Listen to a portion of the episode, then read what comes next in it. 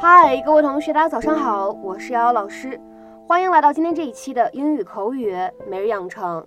在今天这期节目当中呢，我们来学习这样的一段英文台词，它呢依旧是来自于《摩登家庭》的第二季第二十二集。Oh no, it's a, it's a cop out, and you know, I've been very selfish, and I need to do better, and I will. But no, no, it's a cop out, and I've been very selfish, and I need to do better, and I will. 但是不是的，这只是我用来逃避的借口而已。一直以来呢，我都很自私，我需要做得更好，我也肯定会这么做的。But no, no, it's a cop out, and I've been very selfish, and I need to do better, and I will. But no, no, it's a cop out, and I've been very selfish, and I need to do better, And I will. 在整段话当中呢，我们有好几处发音技巧需要一起来注意。首先呢，当 but 和 no 出现在一起呢，可以有一个不完全爆破的现象。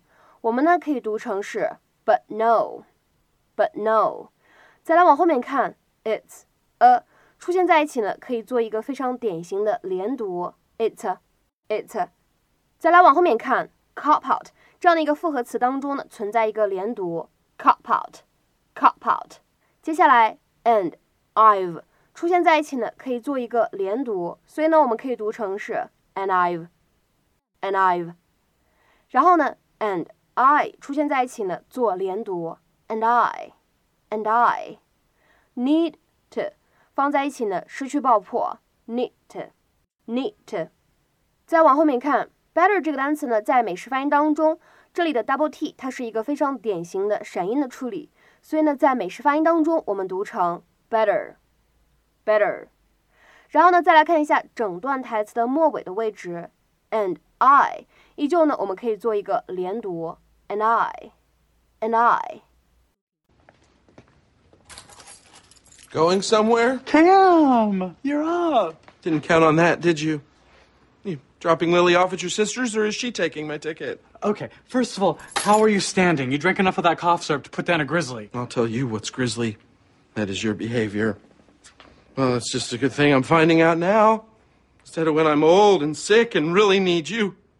Better start saving for some sort of home health care plan. Because I'd hate for my broken hip and subsequent pneumonia to interfere with your evening plans.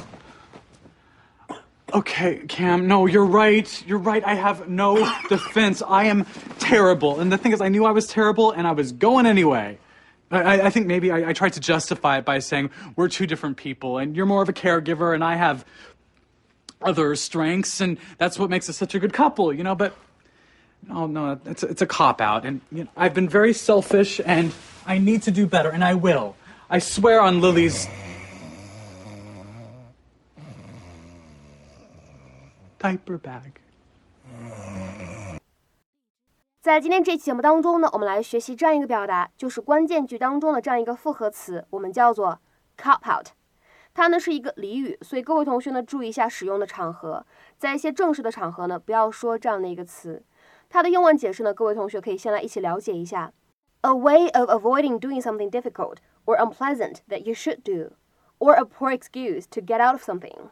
所以呢，可以理解成为逃避，不去做一些困难。不喜欢，但是你又应该去做的事情，或者呢，直接理解成为不怎么高明的借口。在这边呢，我们也提醒一下各位，在英语口语当中呢，cop out，其实呢，你也可以分开使用。如果分开使用呢，它是一个动词短语；那么如果写在一起呢，加上一个连字符，它是一个名词的作用，需要注意。那么如果当做是动词短语，该如何来理解呢？其实就是逃避或者借口逃脱这样的意思。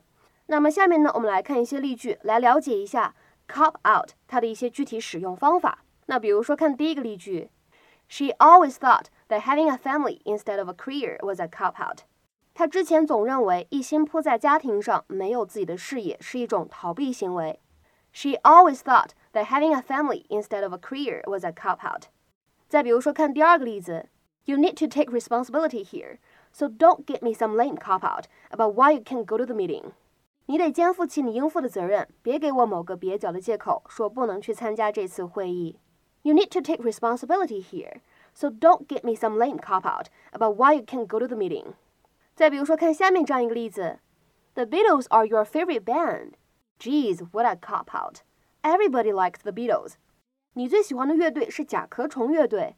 妈呀，你这回答也太敷衍了。每个人都爱甲壳虫乐队呀。The Beatles are your favorite band. Geez, what a cop out! Everybody likes the Beatles. 再比如说，看下面这样一个例子：The ending of the film is a cop out. The director didn't really want to face up to the racial issues involved.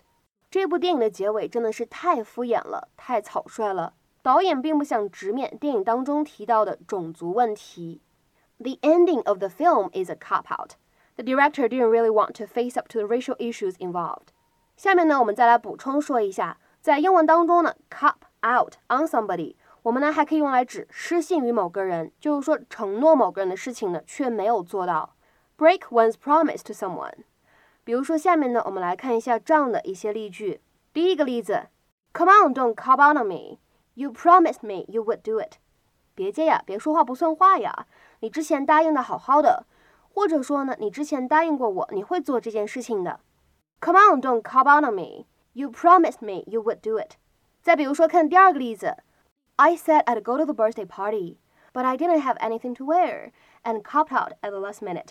我之前说过我要去参加那个生日派对，但是呢，因为我没有衣服穿，所以我最终呢打算不去了。I said I'd go to the birthday party, but I didn't have anything to wear, and copped out at the last minute. 再比如说，看最后一个例子，I was too tired to go out, so I copped out on my friends. 我太累了，不想出去了，所以爽了我朋友们的约，或者说呢，所以我放了我朋友们的鸽子。I was too tired to go out, so I copped out on my friends. 那么在今天节目的末尾呢，请各位同学尝试翻译下面这样一个句子，并留言在文章的留言区。 She copped out of the parachute jump at the last minute with some feeble excuse. She copped out of the parachute jump at the last minute with some feeble excuse. 那么这样一段话应该如何理解和翻译呢？期待各位同学的踊跃发言。我们今天这一期节目呢，就先讲到这里，拜拜。distant memories